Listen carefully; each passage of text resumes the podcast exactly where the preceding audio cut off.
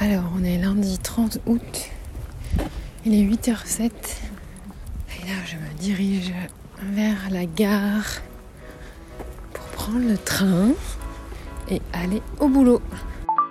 My Boob Story, le journal optimiste de mon cancer du sein. Bon, j'appréhende pas trop en vrai.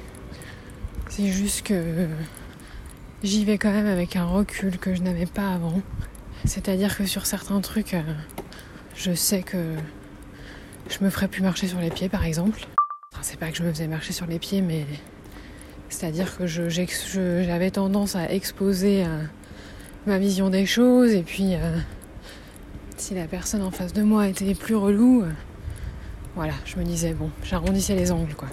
Et là, je me dis bah, que si j'ai une vision, je vois pas pourquoi ce serait pas la mienne qui serait appliquée.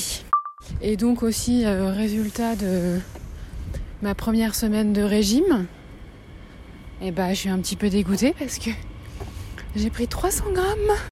Voilà, je suis deg.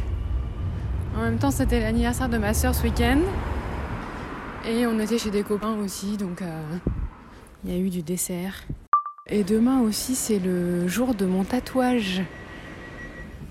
Mais, euh, mais en fait, là, j'ai reçu le dessin de la tatoueuse et pour l'instant, bon, c'est pas trop ce que j'imaginais. Donc je lui ai renvoyé des photos euh, et reprécisé euh, ce que je voulais. Donc elle est brésilienne en plus, donc c'est pas super évident de se comprendre. Mais bon, je lui ai renvoyé des infos et tout, donc j'espère que ça va aller. Et en plus, je suis deck parce que j'ai une petite griffure sur le bras, pile à l'endroit où je veux faire le tatouage. Donc j'espère que ça va, pas être euh, déplacé. Merci d'avoir écouté ce nouvel épisode de My Boob Story. Si ce podcast vous plaît, n'hésitez pas à laisser un commentaire sur Apple Podcast. Et pour ne manquer aucune actualité de votre podcast préféré, rendez-vous sur Facebook et Instagram myboobstory.podcast. À lundi!